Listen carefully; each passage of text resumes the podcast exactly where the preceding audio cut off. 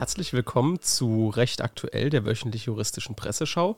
Heute aber mit einer spezielleren Folge und zwar soll es immer hier donnerstags auf dem Kanal kurz erklärt so einen kleinen Teaser oder Rückblick auf die letzte Folge Recht aktuell aus der letzten Woche geworfen werden, aber insbesondere im Hinblick darauf, was examensrelevant für euch ist. Also wir haben ja praktisch die zwei Podcasts. Auf der einen Seite kurz erklärt, auf der anderen Seite recht aktuell. Und wir wollen im Kurzerklärt-Podcast insofern auf diesen anderen Podcast Bezug nehmen, als dass wir sagen, was da examensrelevant ist, was ihr euch nochmal anhören könnt, um gut fürs Examen vorbereitet zu sein. Wir haben da über zwölf Themen gesprochen. Alle zwölf sind natürlich nicht examensrelevant, sondern nur ein paar. Und ja, dann würde ich sagen, Ann-Kathrin, fang doch einfach mal an mit irgendeinem Urteil oder was du rausgearbeitet hast, was da wichtig war. Ja, gerne. Äh, ich würde mit Baurecht anfangen. Ich glaube, Baurecht ist immer examensrelevant. Mhm. Und da gab es ähm, in unserem Podcast, habe ich über, eine, über ein Verfahren erzählt. Da ging es um äh, die baurechtliche Einordnung eines Schwimmteichs, ob der eben noch dem Außen- oder Innenbereich zuzuordnen ist, was insbesondere an dem Merkmal der bebauungsaccessorischen Nutzung festgemacht wurde. Gleichzeitig ging es dann aber auch noch um die Frage, ob und ähm, wann das Landratsamt das gemeindliche Einvernehmen ersetzen darf, wie sich die Gemeinde dagegen wehren kann und ähm, ob das Ermessen äh, gebunden war oder nicht. Mhm, also, also da ging es auch nochmal um allgemeines Verwaltungsrecht. Also neben dem Baurecht ging es auch nochmal um grundlegende Fragen des allgemeinen Verwaltungsrechts. Mhm, also praktisch eigentlich das alles, was man in der Baurechtsklausur im Examen braucht, also so Abgrenzung 34, 35, dann das, das Einvernehmen der genau, Gemeinde. Genau, 36. Ich ja, die Norm, das ist schon zu lang her. Und dann andererseits auch noch Selbstbindung der Verwaltung hat da noch eine Rolle gespielt, Artikel 3, ähm, auch im Ermessen musste man, glaube ich, einiges ähm, zu sagen. Das ist also wirklich ein Examensklassiker für die nächste Zeit. Also wer das nochmal sich angucken möchte, anhören möchte, in der letzten Folge haben wir da so in der Mitte ungefähr darüber gesprochen. Genau. Und was man vielleicht noch erwähnen könnte, in dem äh, Verfahren war damals der Bauherr auch äh, als Dritter beigeladen. Das kommt ja auch oft und gerne mal in der Klausur dran. Ah ja, genau. War das das Bonbon, das du genau, mitgegeben hast? Ja, ah, ja. genau. Okay, dann hatte ich noch äh, insbesondere mal im Hinblick wieder auf diese ganzen NPD-Verbotsverfahren. Das ist vielleicht für die schriftliche Examensprüfung jetzt nicht so relevant, aber für die mündliche auf jeden Fall. Da ging es ja grundsätzlich erstmal in den Jahren 2017, 2018 ging es darum, ob die NPD verboten werden kann. Grundsätzlich hat das Bundesverfassungsgericht da gesagt, nee, geht nicht.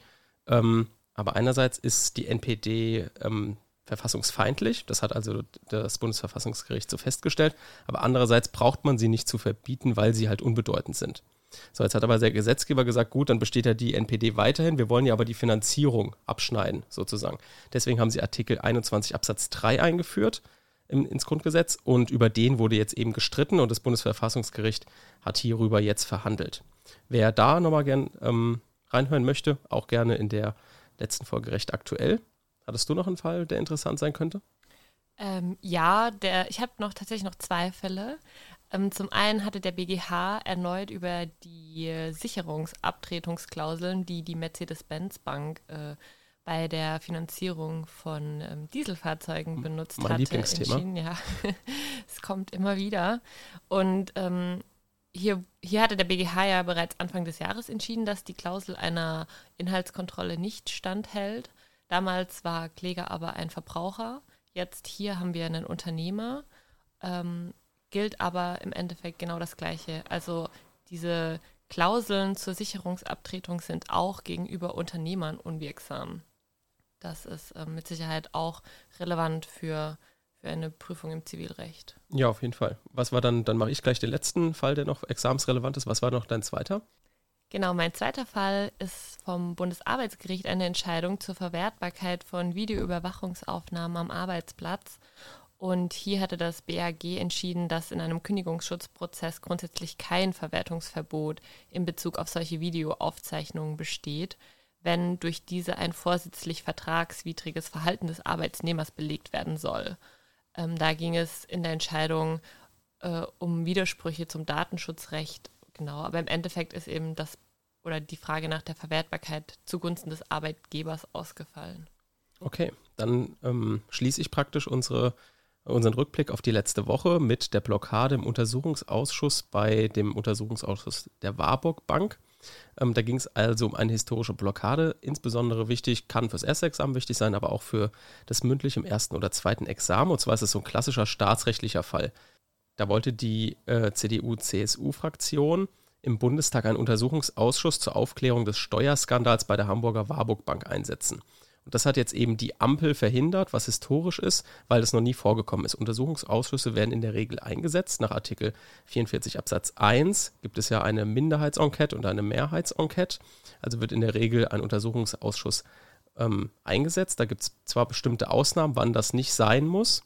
Und eine solche Ausnahme hat jetzt praktisch die Ampelfraktion gezogen. Und das ist sehr interessant, weil, wie gesagt, gab es noch nie und deswegen für ähm, einen staatsrechtlichen Examensfall auf jeden Fall relevant. Genau, das war also der Rückblick auf die letzte Woche.